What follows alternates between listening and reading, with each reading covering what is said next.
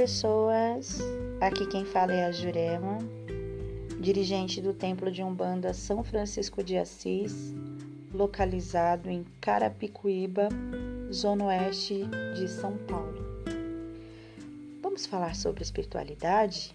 Vamos falar sobre sacerdócio? É, em todas as vertentes religiosas existe um chamado sacerdotal. Não se forma um sacerdote de umbanda. Você não vai fazer um curso, né, seja ele presencial ou EAD, e você vai sair de lá com todas as ferramentas para você ter uma casa aberta e ser um manipulador de energia. O sacerdote de umbanda ele se constrói com o tempo e a vivência dentro do terreiro, a vivência espiritual em si, né?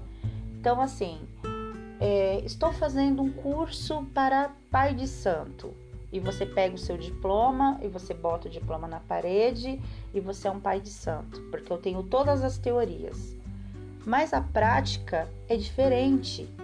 A prática é você ver como aquela energia se manifesta, é você sentir aquela energia, é você colocar na sua cabeça a capacidade que você tem de manipular essa energia, é você é, tem muitos processos, né, que passam pelo tempo de vivência espiritual para que você chegue no parâmetro de dizer não, eu tenho a capacidade de ser um babalorixá. Na casa da minha mãe de santo existem as obrigações que a gente faz durante todos os anos, né? São, parece que são sete anos de amaci e depois sete anos de obrigação de santo. E nisso ela você sai dali preparado para ser um babalorixá, mas isso não quer dizer que você tem um chamado, tá? Que você realmente vai ser um babalorixá. Você tem ferramentas para ser um babalorixá, mas você não tem é, o chamado, que o chamado é muito importante, o chamado sacerdotal, né? Eu recebi esse chamado, eu tinha 19 anos de idade, eu tinha uma casa de santo para tocar e eu não quis tocar. Eu fugi disso com muita força, porque eu tinha muito medo da responsabilidade, é uma responsabilidade bem grande e eu não queria é, essa responsabilidade porque era muito jovem. E se passou muito tempo, agora eu tenho 46 anos, né? E até que eu pudesse ter a minha casa aberta né? Porque eu falei não, eu não quero, eu desisti tanto da religião durante muitos anos quanto do sacerdócio, mas isso veio e floriu na minha vida de uma forma muito é, natural, porque era uma coisa que eu não queria, eu não esperava, eu não, é, não foi uma coisa que eu investi para viver essa, essa fase minha de sacerdote. E foi uma coisa que aconteceu para mim né? Eu recebi esse chamado sacerdotal e eu depois de muito tempo eu acabei aceitando até mesmo porque eu não tinha para onde correr, né? Eu comecei a ter é, pessoas que queriam um desenvolvimento mediúnico com a minha mão, né? Com, com a minha participação, com a minha condução e eu assumi esse esse papel, eu vesti essa camisa e falei: não, se é vocês precisam que eu esteja aqui, então eu estarei aqui para todas as pessoas que precisam de mim, né? E é isso que eu faço com muita verdade e conduzo a minha casa de uma forma bem é, tranquila em alguns sentidos, né? Porque algumas pessoas acham que eu sou uma pessoa um pouco brava, o que na verdade não é verdade, porque eu tento trazer as pessoas para o entendimento de que as coisas não são do jeito que a gente quer, tá? As pessoas precisam saber disso, que a chuva não vai cair a hora que o meu quintal tá precisando ser lavado. A chuva vai cair a hora que ela quiser e a hora que tiver programado, porque existe uma programação do outro lado que a gente pode fugir dela quanto quiser, mas uma hora ela acaba pegando a gente lá na frente não sei se chama destino, karma, né, programação de vida, mas isso tudo que as pessoas acham que estão no controle, na verdade elas não estão no controle de nada. E eu, como sacerdote, eu tento deixar as pessoas muito à vontade para me questionarem sobre qualquer assunto, para estarem ali conectadas na, na, minha filosofia, no meu entendimento como sacerdote, porque eu acredito num processo ético, moral e limpo de espiritualidade. A partir do momento que o, o Babalorixá, o pai de santo, sacerdote, ele não tem ética, ele não tem moral, não tem como ele conduzir uma casa com ética e moralidade. Isso é mentira. Não se constrói, porque não existe, na verdade, é, um caminho que esteja fora disso. Né? Se você não tem ali uma filosofia de ética, uma filosofia energética, uma filosofia espiritual, você não vai ter embasamento nem para conduzir a sua casa, nem para conduzir nada na sua vida. E as pessoas estão muito fora disso, né? Desse campo de expansão mental, porque elas acham que elas recebem a entidade, a entidade vem, resolve tudo e elas não precisam fazer nada. Então, dentro da minha casa, eu é, chamo os meus médios para refletirem sobre vários assuntos, porque eles precisam ter ética, eles precisam ter moral. Como que você vai é, canalizar a energia de um Xangô se você tira o dinheiro do bolso dos outros, sabe? Como que você vai canalizar a energia de um Ogum se você é, é traficante, entendeu? Então assim não tem como você para você canalizar energias limpas e você precisa estar limpo fisicamente, energeticamente, espiritualmente. Você tem que ter elevação de pensamento, de consciência e se mudar, mudar de dentro para fora. A Umbanda é fonte de transformação do homem, né? A gente fala muito sobre essa questão da aceitação do outro, do respeito por si mesmo, de você ser uma pessoa com uma mente é, embasada em conhecimentos seus, em entendimentos seus, sai fora dessa caixa, vai aprender coisas, vai entender coisas, agregue coisas na sua vida, você consegue mais, você pode mais, você merece mais. Então, assim, não é um, uma coisa de empoderamento, né? Que algumas pessoas falam, ai, né? As feministas falam a mesma coisa, mas o empoderamento mental é você ser dono de você, você saber que as suas atitudes elas partem de você e que todas as consequências dos seus atos virão em cima de você. Então, assim, a maioria das pessoas passa um tempo todo jogando nos outros a responsabilidade dos seus erros. Porque eu sou depressivo, porque o meu pai foi embora quando eu tinha 3 anos de idade, então me largou minha mãe grávida. Eu sou depressivo por causa disso. Não, você é depressivo porque você não se ama, porque você não gosta da vida, porque você passou por algum processo kármico, porque você está sofrendo assédio espiritual, energético, porque você pode ser um médium e você está canalizando energia negativa. São várias coisas que podem acontecer com as pessoas em vários processos de vida. Então, assim, mas a culpa está sempre na pessoa e nunca nos outros. E infelizmente, a maioria das pessoas no mundo estão sempre buscando culpados para suas para as suas derrotas, para os seus processos mais negativos. Sempre a culpa está no outro, nunca a culpa está em mim.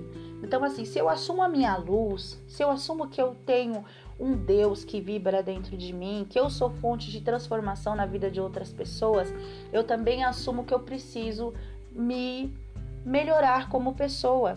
Eu preciso me amar, gostar de mim, eu preciso ter processos mais positivos, mentais, espirituais, energéticos, para que eu possa ser essa pessoa para outras pessoas, não só para mim mesmo. Então, assim, é... quando eu desenvolvi o meu sacerdócio, eu pensei muito nisso, né? No quanto todas essas informações e todas as dúvidas que eu carreguei durante muito tempo que eu frequentei a casa de santo da minha mãe de santo. E eu guardei todas essas questões para mim, eu nunca perguntei nada para ninguém. E depois que eu tive esse, esse tempo de pensar sobre a espiritualidade, querer entender mais, eu fui buscar esses conhecimentos eh, em livros, em filosofias, eh, estudei é, várias religiões e fui tentar entender e embasar aquilo que eu queria trazer como a minha religiosidade, como algo que fosse fundamentar a minha filosofia religiosa. E foi isso que fez com que a casa, o Templo de Umbanda São Francisco de Assis nascesse, né? É, de um processo, de uma epifania de uma pessoa completamente enlouquecida por aprender coisas, por saber coisas, uma pessoa extremamente é, curiosa, curiosíssima, inclusive, né? E essa pessoa trouxe algumas pessoas que também são muito curiosas, que também têm uma mente muito ativa, e a gente foi se juntando. E aí começou a chegar uma pessoa, chegou outra pessoa, depois chegou outra pessoa, e aí a gente foi juntando pessoas e hoje a gente tem uma egrégora, né? Uma casa com alguns médiums, eu não vou falar os números porque para mim é, não, não faz diferença, né? Uma casa com três médiums e com 50 médiums, para mim seria a mesma coisa, porque o amor é o mesmo, o entendimento é o mesmo, a cabeça é a mesma. E é isso que a gente procura fazer e levar para a vida, tá? Então, assim, algumas pessoas vêm para cá reclamando dos seus antigos, das suas antigas casas, dos seus antigos sacerdotes, né? E tudo. Então, assim, as pessoas não gostam de ser chamadas a atenção, as pessoas não gostam de terem é, as suas é, queixas, né? Não atendidas, né? As pessoas querem que tudo seja do jeito que elas querem, na hora que elas querem. E isso daí é uma coisa meio que desgasta é, o sacerdote, tá? Porque eu não sou uma caixa de, de, de Pandora que você vai abrir vai ter todas as soluções dos seus problemas na minha mão. Isso daí não existe, né? Então, assim, tem alguns processos kármicos que o médium vai passar, tem alguns processos energéticos que o médium não vigia, a cabeça dele não vigia a energia que ele emana e capta também negativo, é, e tantas outras coisas que acontecem com o médium que independe do sacerdote, mas que as pessoas estão sempre buscando um culpado, não é verdade? Então a culpa sempre vai ser do sacerdote. Então, se eu não estou bem, não me dou bem com meus irmãos de santo na minha casa de santo, a culpa é do meu sacerdote.